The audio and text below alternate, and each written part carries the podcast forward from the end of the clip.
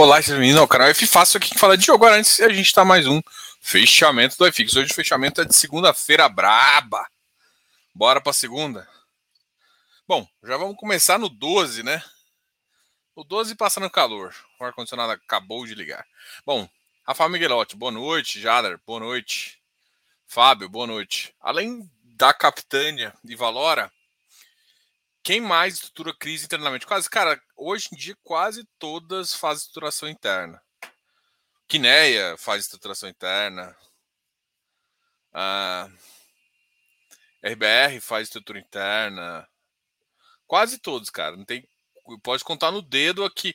Aqui não faz, né? Aqui hoje em dia vai buscar, é, pelo menos a maioria, né? É, por exemplo, a, a, um fundo pequeno que também faz, que é da, da turma ali da Habitasec, o, o FLCR, tá? Da Faria Lima.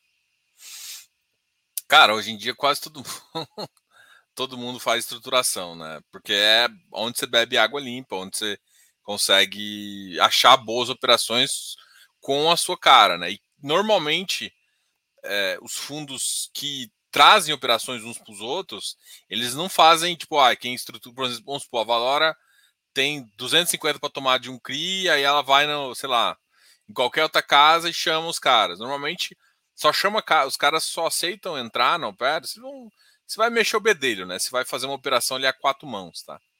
Então normalmente acontece isso muito também, né? O pessoal da FHI também faz, quase todas as gestoras hoje em dia fazem, tem uma área de estruturação, algumas têm uma área de estruturação muito grande, por exemplo, a Mauá é uma que a gente olha e fala que esse cara, cara, se não me engano, tem nove pessoas lá, em estruturação de operação, ou seja, tem uma boa galera para fazer.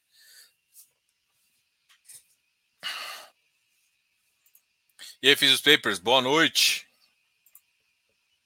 Márcio, boa noite. Renatão, boa noite. Os FIIs de hotel até então não tinham chamado a minha atenção, mas vou começar a dar, a dar uma alisada. É assim, cara, eu tenho uma visão assim.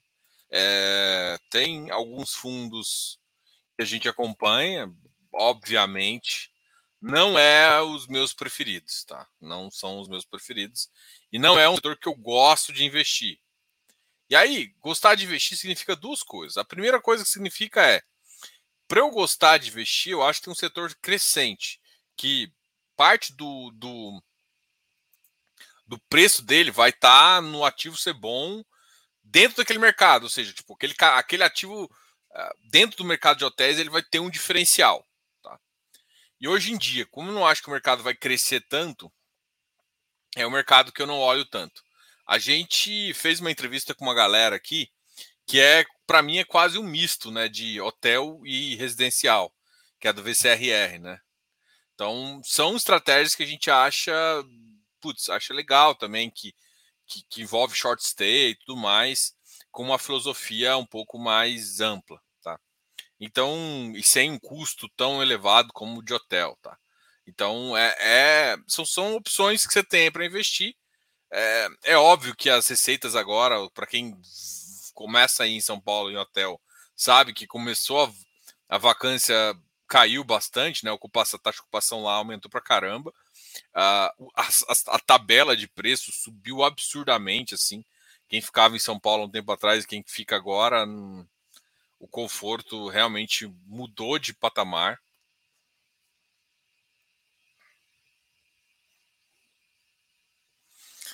Mas é um setor que dá para olhar. É que, assim, não é um setor crescente. Então, se você for olhar, você tem que olhar com, com a vibe de garimpar. Assim. Você tem que achar um ativo que ele tenha algum diferencial que faça sentido dentre outros, que seja venda, que seja alguma coisa que chame atenção, tá?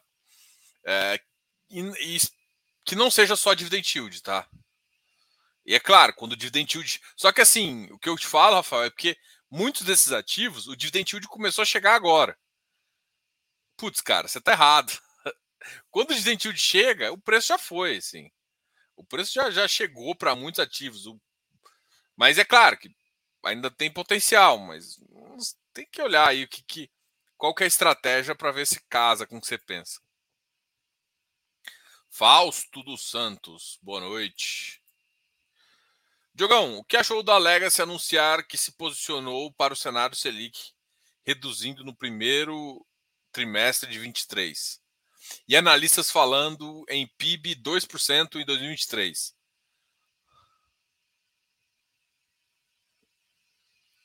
Cara, eu acho que o povo é maluco. Eu acho que otimismo demais matou o gato de curiosidade. Cara, não tem como isso tá tão bom assim. Deixa eu compartilhar aqui. Vamos compartilhar é, aqui. Vamos as maiores PIB de 2003 de 2%. Então assim, os caras estão vendo flores, né? Pode acontecer, pode. Se acontecer, não é meu cenário padrão. Assim, não, não, não... Quando você está posicionado, se o cenário fica muito positivo, não é ruim, óbvio. Mas eu não me posicionei para que o mercado fosse bombar agora. Vamos aqui falar do relatório Fox. Aproveitar essa pergunta e falar do relatório Fox. Relatório Fox hoje de 2022. 2022. A projeção já está em 6,61. Ó, a projeção de 5,23 uh, de 23 está 5,27, cara. A projeção caiu um pouquinho. Então o mercado já vê cenários de inflação menor para os dois anos, para o final desse ano e também para o ano que vem. Para esse ano, a gente vê algumas coisas de curto prazo que estão impactando na inflação, e sim, a gente que achava que ia ficar entre 7 e 8, o resultado de 6 agora, 6,5, pode ser um resultado factível aí no, nos modelos que agora a gente começa a colocar, né?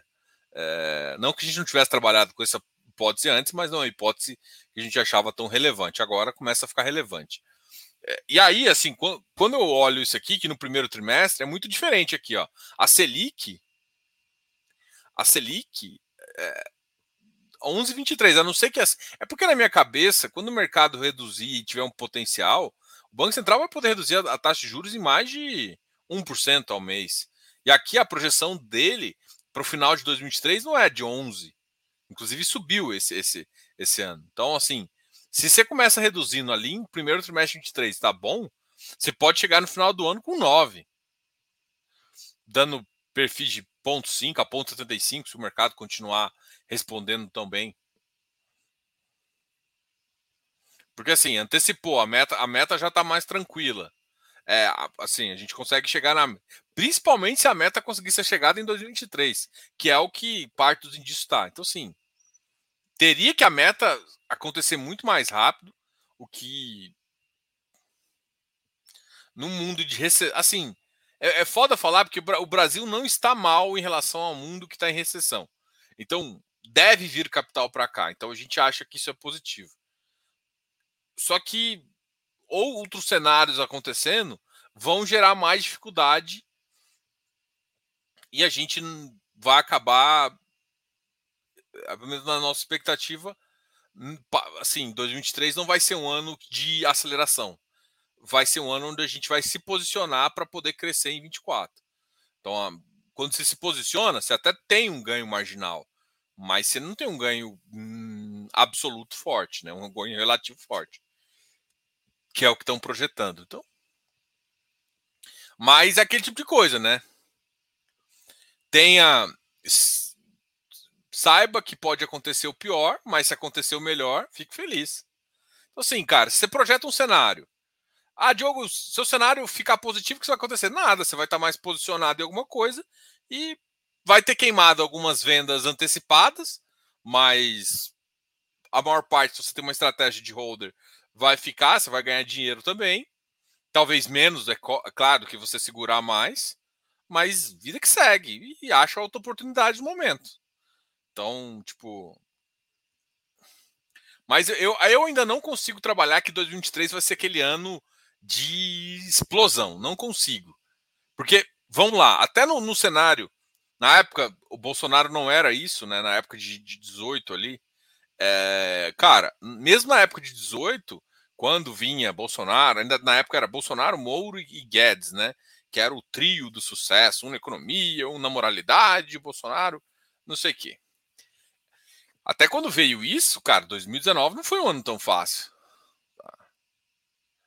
O, o cenário começou a melhorar ali para o final de 2019, né? Então 2020 era, era, era o ano da captação e começou a acontecer. Tanto é que, se você for olhar os números econômicos, é, realmente no final de 2019 é que a taxa de juros realmente foi para baixo, é que o mercado acelerou, entendeu? Então, assim, até nessa época, e outra, essa época estava muito melhor de governar, estava muito mais pró-Brasil do que a gente vai encontrar, independente do governo que entrar.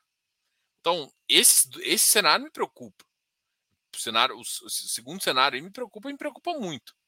Então, eu, eu não consigo ter essa, essa mesma projeção positiva. É isso. Vamos voltar aqui.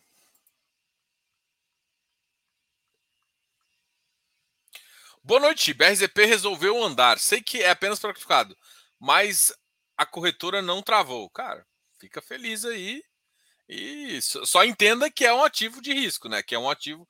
É, é uma ação, cara. O BRZP, por mais que eu acho que é um assim, ah, Diogo, eu sou, não sou qualificado. Cara, não tem problema. Se você pode comprar Porto, Porto Santos lá, holding lá, por que você não pode comprar BRZP, que é o Porto da Porra? Uh, é uma SA, tem. tem dá para você fazer análise da, do, do, do, das demonstrações financeiras tal qual você consegue fazer do porto. É um porto crescente, é um porto em expansão. Então, assim, desde que você analise esses fundamentos e faça sentido, fique feliz, fique confortável com sua decisão. Porque, na verdade, o BRZP é o cara mais. o FIPE mais próximo de uma ação que a gente tem. Porque, na verdade, é uma ação. Porque, na verdade, em vez de, do RZP ser um porto pub, é, um porto privado, ele é um porto privado. Mas em vez do, RBZ, do BRZP ser uma empresa, né, quer dizer, em vez do Porto Itapuá ser uma empresa SA aberta, ela não é. Então, como ela é uma empresa aberta, você tem um fundo que faz um private equity, que, que compra ações fechadas e toca o fundo junto, é claro, com outras outras pessoas.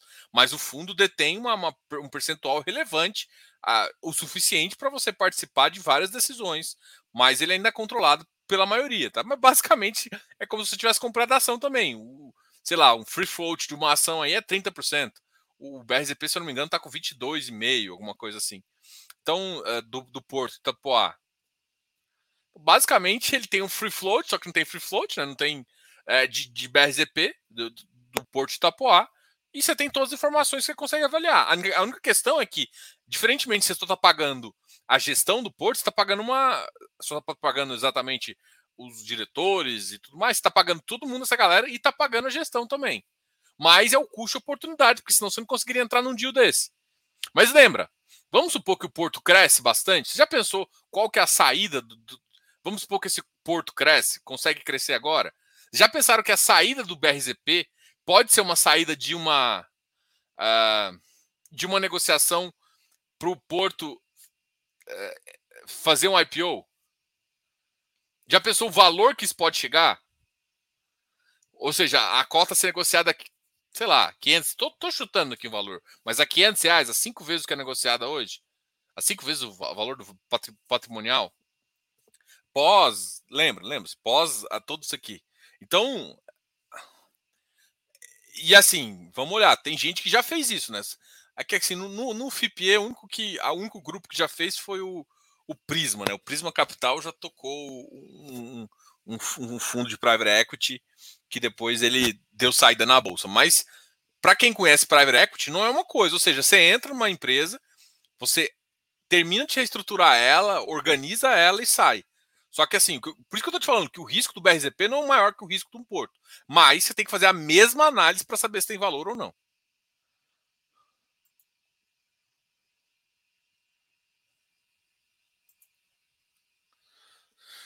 Tandy, boa noite.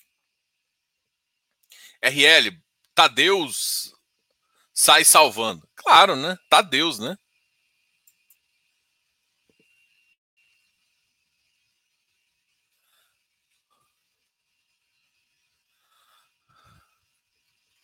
E o, olha, e o, e o, Verdão tá ganhando, né?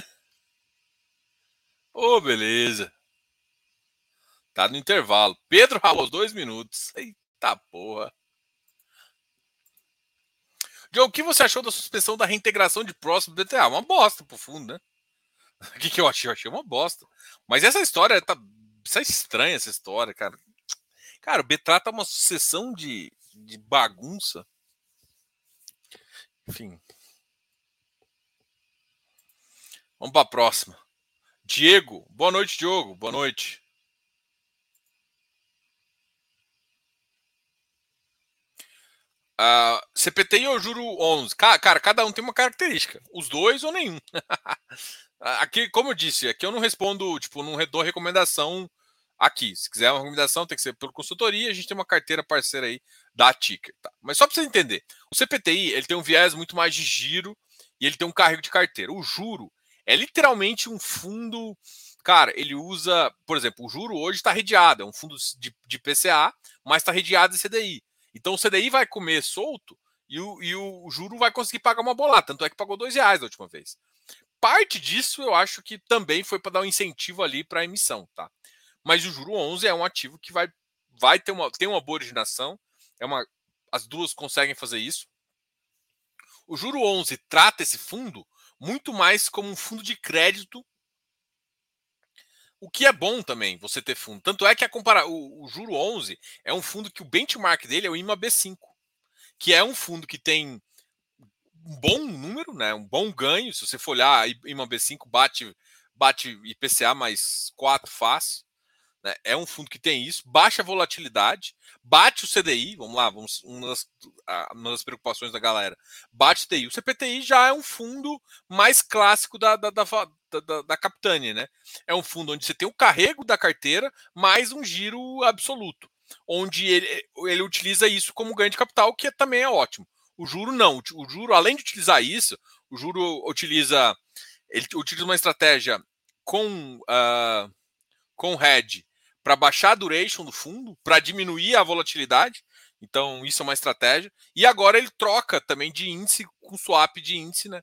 Ele troca o IPCA pelo CDI para ter um carrego mais homogêneo. Isso tem um custo, óbvio, mas ele tem um carrego mais homogêneo do rendimento. É, o rendimento passa a ser um, um rendimento positivo graças a esse swap que ele faz. Então, são, são ativos que ambos têm boas originações, só que a visão de cada um, uma visão de crédito. Os caras fazem muita operação com viés de crédito e tem um benchmark diferente dos outros, que é a IMA B5. Enquanto o CPTI é aquele fundo clássico de carrego mais giro. Acabou de sair de emissão, diminuiu bastante o risco. Então, assim, primeiro, os dois podem comportar na sua carteira. Pode ser que nenhum comporte? Pode, por causa do risco. O, o CPTI re, relativamente ficou com um certo risco o juro vai crescer muito o portfólio agora. A gente vai ver. A gestão é muito competente, a gente gosta bastante da gestão das, das duas casas. Então, pode ser os dois, pode ser nenhum, pode ser um dos dois também. Ou seja, só respondi em relação ao fundo, né? Eu acho que agora você tem uma ideia de que, que cada um é capaz de fazer o que cada um fez em termos de, de, de, de avanços aí. Qual a diferença entre fazer estruturação e securitização de um CRI? Na verdade, estruturação é, é a parte anterior à securitização. Securitizar, porque assim, o que é a securitização de fato? A securitização de fato é quando a securitizadora recebe essas informações, vai lá na B3 e começa a registrar. Porque, por exemplo, você tem uma sessão fiduciária. Essa, sessão fiduciária tem os contratos, que é CCIs. Tudo isso tem que ser registrado. Isso é securitizar. Securitizar é você pegar esses contratos, essas CCIs às vezes, ou CCBs, pegar isso, registrar na, na, na B3, registrar, antes era na CETIP, você registrava isso, gerava um título e esse título era o CRI. Isso é securitizar. Só que para você securitizar isso, você precisa estruturar. O que é estruturar? É você juntar todos esses contratos, definir a taxa da carteira, definir como é que a operação vai acontecer. Ou seja, uma das etapas da securitização é a estruturação. Só que o que acontece é que muitas casas o que, que elas fazem? Elas estruturam, ou seja, elas estruturam com o jeito delas e elas vão no, no mercado, bate aqui, ou eu quero, eu já tenho esse CRI estruturado, você securitiza para mim? Aí vai a securitizadora faz o restante do, do, do, do booking. Tem, a, a maioria das securitizadoras tem, estrutura, são, tem estruturadoras dentro delas, tá? Tanto é que, por exemplo, se você olhar o Felipe, o Felipe já. O Felipe trabalhou é, é, em securizadoras. Ele fazia estruturação lá dentro. Só que você pode. A estruturação ela é uma das etapas da securitização. Só que ela pode ser feita dentro da securitizadora ou fora. Ou dentro do fundo. Entendeu? Porque, na verdade, a estruturação é o que. É, é, do, é, quando você constrói as cascas. O que, que vai se proteger? Ah, eu quero essa sessão com esse aval. Você pedir as coisas. A parte burocrática, ah, fazer as validações, você pode fazer isso também nessa etapa de, de estruturação, mas você pode. A, a securitizadora pode fazer. Então, muita gente faz toda essa etapa inicial, deixa todos os documentos prévios e, e, e, e como se fosse assim, comoditiza a, a securitizadora. Ou seja, qualquer securitizadora agora serve. Você só vai alguém para continuar acompanhando o papel, receber um FII e continuar validando isso. Porque tem. Porque assim, o papel é um título. Todo título ele tem uma PU. Alguém tem que calcular essa PU e essa PU tem que ser informada para isso. E a única pessoa que pode fazer isso para um CRI é uma securizadora. Então você precisa, mesmo você estruturando, mesmo um fundo estruturando um CRI, ele precisa da securizadora para utilizar, para poder conseguir fazer é, é, essa burocracia ali. Além disso, parte disso é, é, é quem é responsável por pagar. É, para você não sabe, vamos supor, é uma operação pulverizada, você tem uma service lá dentro. Quem é responsável por cuidar de todos essas, esses players dentro é a seguradora. O fundo, ele vai querer acompanhar. Ele não vai. Porque para o fundo, ele só quer saber a inadimplência, quer saber isso, quer saber isso. E aí, o que, que faz? Junta tudo isso e a, e a securizadora ela calcula quanto de, de, realmente qual foi o PU, qual que é o risco, e aí ele começa a passar as informações, né? Mas, para falar a verdade, em muitas das operações, existe um contato quase que direto. Se você tem uma operação pulverizada, da, do, do, do dono do dinheiro, do crisista, com a, com a service para saber ali como é que está a operação no dia a dia. Está caindo a conta, não está caindo, está atrasando, o que está atrasando, até para eles poderem tomar uma ação mais rápido também. E aí, César, vamos marcar a consultoria semana que vem. Boa. A ideia de entrar em papel agora, aproveitando os valores baixos do VP, deve durar até quando? Carrego eterno? Cara, quando você pega, por exemplo, um Canip com uma taxa de 7,7, eu acho que é um carrego muito bom. O carrego não vai ser eterno, por quê? Porque vai ter emissão no meio do caminho, vai ter um ganho de capital no meio do caminho, mas vai, vai dar um carrego bom por muito tempo. Mesma coisa acontece com o Cadif, com o KNHY. Vários ativos desses estão pagando pouco, mas o mercado sabe que o carrego da, o que importa não é só o dividend yield, o que importa é carrego. Tipo, a inflação tá tem deflação agora, mas a deflação não vai ficar assim para sempre. Vai voltar a ter inflação, mesmo que seja na meta do governo. A meta do governo é 3,5. Então assim, pensa, aí você joga para meta, joga, joga esse ativo para meta, você vai entender mais ou menos quanto que vai vir por papel. Então assim, são ativos interessantes que dão para carrega. Agora você tem que achar bons ativos, você tem que ter é, não esperar muito a inflação voltar a subir o resultado do ativo vier. Porque o que acontece, né? A mesma coisa que o amigo está apertando dos hotéis. Cara, a maioria dos hotéis que eu vejo hoje, quem ganhou dinheiro é quem já entrou há muito tempo atrás. E, e, o cara, ah, mas ele não ganhou dinheiro, mas não ganhou dividendo. Cara, o cara ganhou 10, 15, 20%. Está reclamando do cara ganhar 1% de dividend, de dividend yield? Ou 0,8% de dividend yield? Ou seja, tem que tomar cuidado para você não ter preconceito de que ganhar dinheiro não é ganhar dividendo. Ganhar dinheiro é ganhar dinheiro. O que importa é, é tudo, né? É, o, seu, o, retorno do seu ativo não é só dividend yield, é dividend yield mais ganho de capital. E isso, e assim, quando você entende isso, às vezes um ativo está pagando dividend yield baixo, mas tem um puto de um ganho de potencial. Você tem que tomar cuidado. E outra, você tem que antecipar mercado. Não é agora que tá todo que a taxa de ocupação está quase na máxima, é que tem valor. Tá, tem valor quando a taxa de ocupação está no nível tá subindo, e aí você fala assim: olha, daqui a seis meses a taxa de ocupação volta ao normal e o rendimento volta ao normal. Aí sim tem valor, entendeu? César, boa, cara. Marca com a gente para a gente trocar uma ideia legal. Rodrigo Biondo, boa noite. Boa noite. Igor, dá para fazer uma análise semelhante do VGT a essa do BRZP? Não dá. É, é uma das coisas que todo mundo me pergunta já. Tipo assim, eu até falo isso uma, uma vez é, a gente faz o plantão de dúvidas, a gente que, que toca o plantão de dúvidas da carteira da Ticker, né?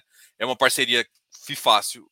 Eles são, são analistas, mas a gente é o time de pesquisa, né? A gente pesquisa, vê, eles validam e a gente tem uma estratégia é, em conjunta, né, para definir a carteira.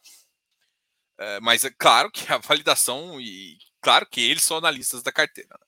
Isso tem que deixar muito claro. Mas a gente responde, porque a gente faz a pesquisa, entende? A gente não responde sobre percentual, obviamente, mas sobre o ativo a gente consegue te ajudar.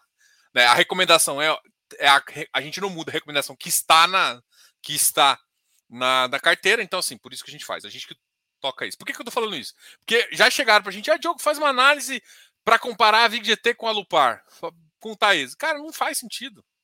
O VIG-GT, vamos supor que existe um ciclo de, do, do leilão, né? um ciclo de leilão de transmissão. Como é que é? Você participa do ciclo, depois você investe cri, construindo o leilão, depois você ganha dinheiro a partir do momento que ele opera até o fim da concessão. Ponto. É isso. Depois devolve a, depois devolve a linha e vai para outro ciclo. Isso é o ciclo todo.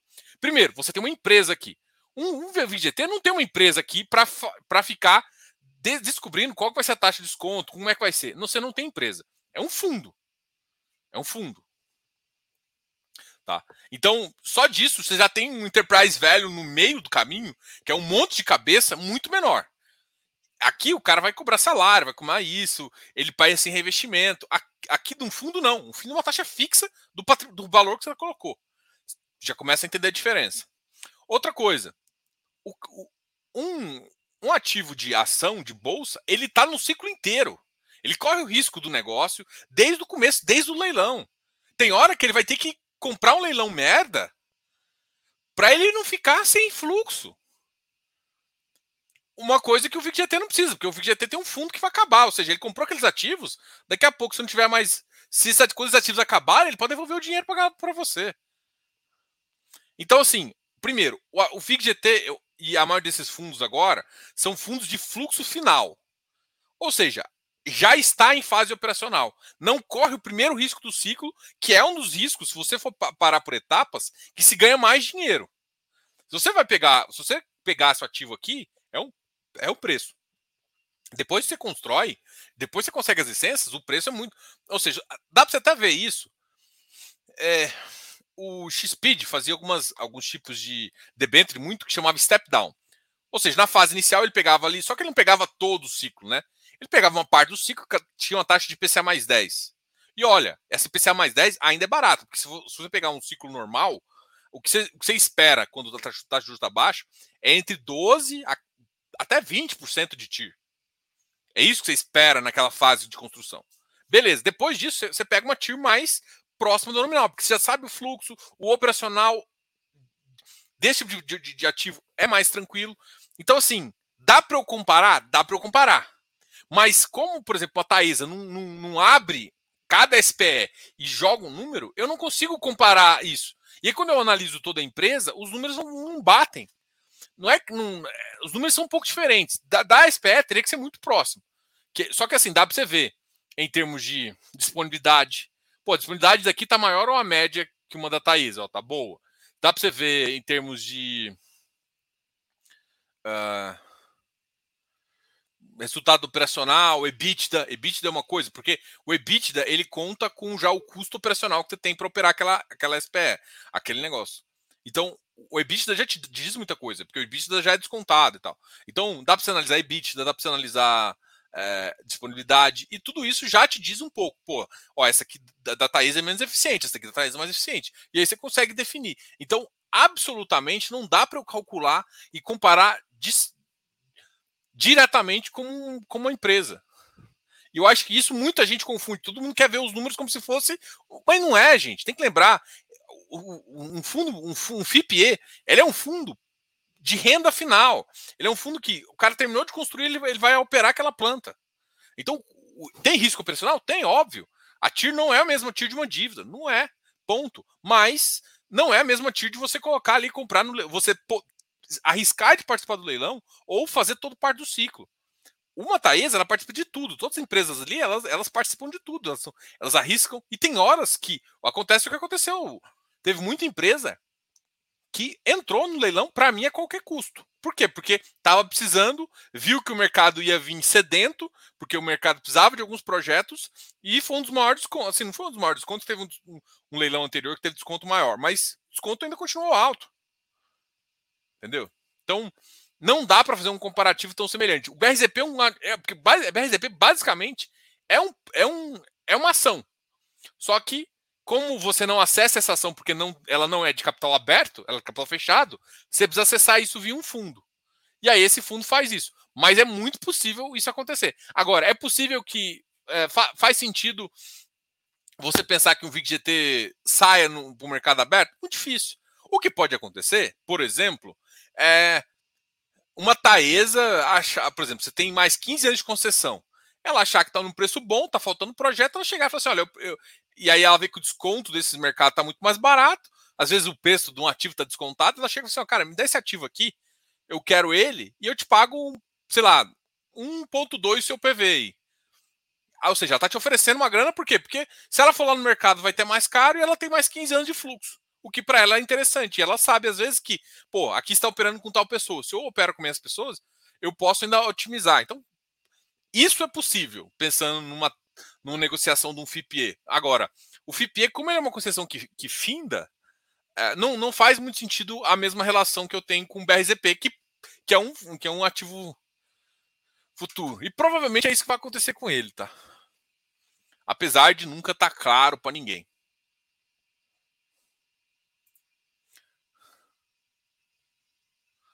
Ah, Bulletin Focus acerta, não acerta o do mês, vai acertar do ano que vem? Também não acho que vai. Acho meio político. Ah.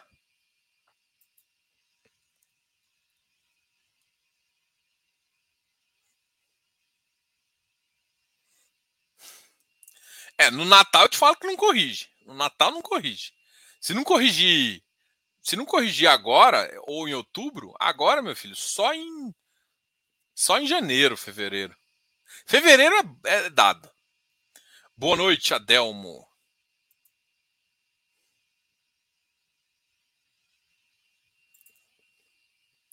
Diogo, você tem uma bala.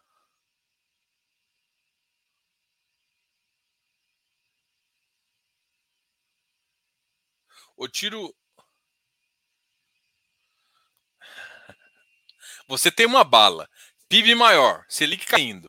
O tiro vai, tijolo ou FIPE? Cara, isso daí vai me comprometer, né? Porque o meu canal acha uma FI fácil, mas, eu, mas absolutamente eu acho que FIPE vai dar mais dinheiro. Principalmente porque o, o retorno dele está mais interessante que ainda tem ativo que tem um retorno absolutamente alto, enquanto os tijolos, a TIR deles já estão nominalmente menores, com risco ainda de recessão. O, a vantagem do FIPE é que o ano que vem, se o mercado estiver ruim, ainda eu vou ganhar uma, um bom dividend yield. E o tijolo? A vantagem do FIPE é, de, é porque o FIPE, por mais que eu ganhe com ataque, ou seja, o FIPE é um ativo de equity. Equity, quando o mercado melhora, ele ganha, ganhar mais dinheiro. Só que assim, e se o mercado não melhorar? Como eu tenho contratos, como eu tenho fluxo contratado, o dividend do ano que vem está contratado já. Então eu sei que é o, o fluxo do ano passado mais a, o reajuste da RAP. Acabou. Então eu fico mais defensivo, ou seja, eu consigo ir para o ataque sendo defensivo. Então, se tivesse que atirar em um, hoje eu atiro. E, cara, eu, eu atiraria nisso, tá? Bom, não vou bode hoje caiu bastante, né? Apesar do pessoal não gostar de chamar de bod, o bodão. O bodão da massa hoje deu entrada. Deu entrada não. O bodão hoje caiu de preço, né? Tem que ver se a entrada depende do seu risco, a entrada depende de, de você.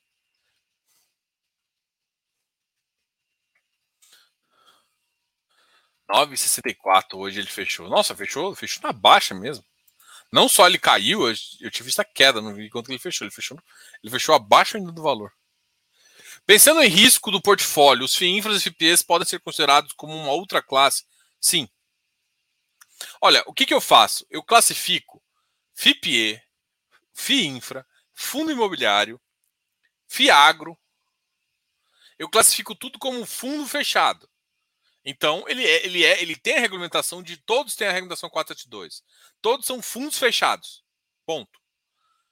Um com risco imobiliário, um com risco do agronegócio e outro com risco do, do infraestrutura. E aí, de infraestrutura, você tem dívida ou. E a mesma coisa que você tem no, no imobiliário. Às vezes você, você, é, você é dono do imóvel e às vezes você empresta dinheiro para o mercado imobiliário. A mesma coisa de FIPA e FIINFRA. A diferença é que aqui, aqui no mercado nosso foi instituído duas classes. São, são setores diferentes dentro de uma classe que é fundos fechados? E, só que assim tem vantagens. Uma tributação de fundo imobiliário não impacta na tributação de fundo de fundo é, de FII infra. Ou seja, se vier uma tributação só para dividendo, não necessariamente vem para FII infra. E se vier uma tributação de infra, não vai para de imobiliário. Agora, imobiliário e agro estão juntas, né? Estão compartilhando da mesma, estão bebendo da mesma água. Se um vier, vem, um vem para o outro. Por isso que eu acho que o, dividendo, é, sinceramente, é, faz, fazer, assim, o mundo já entendeu que tributar dividendo vai acabar acontecendo. Isso aconteceu em todos os países. Ah, mas o país. Não estou querendo discutir isso. Não estou falando que é certo ou errado. Estou falando que o, tributação de dividendo vai acontecer. Tá? Isso, é, isso é fato. Agora, não necessariamente a tributação de, de, de, de rendimento de fundo imobiliário, FIAGRO, vai acontecer. Por quê? Porque, primeiro, que a arrecadação ainda é mínima perto do benefício ainda nos setores que mais puxam o mercado, dá liquidez, faz muita coisa. Então, teria que mudar muito benefício para isso mudar. Não acho que vai acontecer. E outra, as duas maiores bancadas, que são a imobiliária de agronegócio. E assim, o agronegócio, para aumentar a performance, precisa de mais capital. E está vindo do mercado financeiro agora. Então, não é interessante você tributar isso agora. Ainda mais se você quer que o seu país cresça. Se quer que o país cresça e o agronegócio é um dos incentivos principais aí, não faz muito sentido na minha cabeça que isso, que isso aconteça, que você tribute justamente o seu cara que vai te dar mais dinheiro em relação a isso. Tá? Como eu acho muito difícil tributar. Tanto, pra você ter ideia, tanto que eu acho que é difícil tributar, se eu não me engano, o Paulo Guedes estava oferecendo que o estrangeiro tivesse isenção para colocar dinheiro aqui em infra. Tanto que, que tipo assim, a gente precisa de capital. Tanto que, assim, eu, para mim, eu prefiro um capital estrangeiro que venha investir no país de longo prazo do que um capital brazuca que vai onerar pra caramba, vai precisar arrecadar pra caralho para poder fazer isso. E aí ferrar, ferrar, ferrar tudo, porque o governo é, o governo é um péssimo administrador de valores, é um péssimo. Ele vai fazer cagada, ele vai roubar. Ele vai, sim, que é, que é a estrutura, inclusive, que está fazendo. Então você está falando mal de um. Não estou falando, tô falando mal de uma estrutura de governo. Mas vai ser ruim? É, é. Vamos, vamos pular isso aí para não, não, não, receber mais comentários maldosos no meu. Aqui nos comentários. Mas, enfim. Uh, enchendo o carrinho de RBVA e GGRC. Ai, que dor. Arthur Chimelli, limpei o book VBI hoje. Amanhã eu limpo FATN. Gente, existe um negócio que chama Close Friends. Que é, vou até deixar aqui, vou colocar aqui, ó. Se quiser contratar, deixa eu colocar aqui, web.gdiinvest.com.br.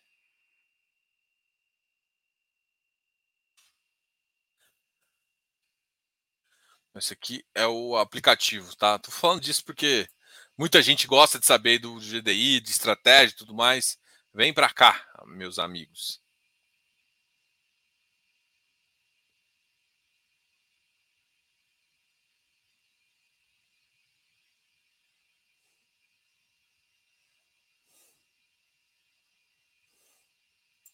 Não, mas aqui eu não estava falando de takeover, não. Aqui eu estou falando do BRZP realmente tomar a decisão de que é melhor fazer um IPO do, do, do fundo. Sabe? Claro, tem que ser organizado com o povo. Cara, vamos lá, vamos supor que a família dona do fundo lá decida que esse, que esse porto vai ser vai se tornar um fundo aberto para capitalizar, para, sei lá, para adquirir um outro porto. Não sei. Vou supor. Na minha cabeça faz muito sentido assim, o, o fundo sair junto. E eu tenho certeza que assim, se algum dia a decisão da, do conselho deles for para fazer isso, é, é, com certeza. Ou seja, você tomou o fundo, sei lá, daqui a 10 anos, 20 anos. Se decidir tomar fazer um IPO, cara, o fundo vai levantar a mão. Olha, vocês têm que comprar minha ação aqui, não faz sentido eu ter esse fundo. Por quê? Porque mudou a estratégia, muda, muda muita coisa em relação a isso. E aí também completa o ciclo do fundo. E completa por ele ser um FIPE.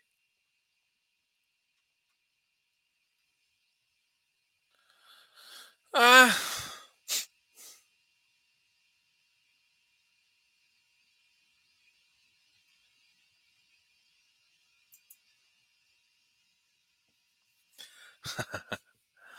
ai, ai. Pessoal, obrigado a todos aí.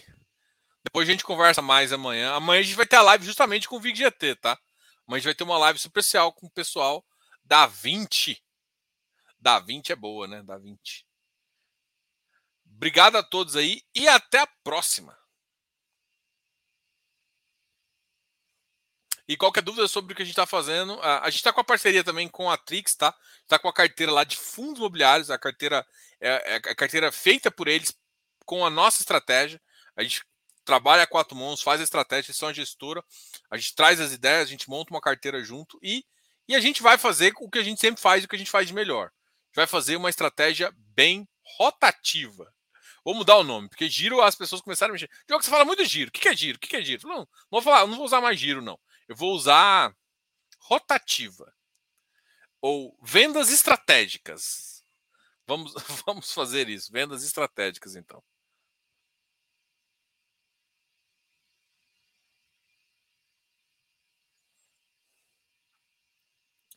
Obrigado a todos e até mais.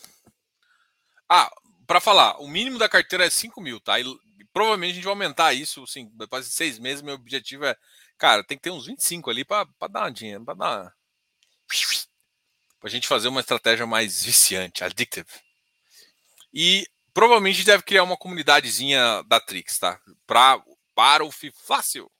Galera, obrigado a todos aí, até a próxima e a gente vai conversando. Deixe os comentários, deixe o like. Deixou?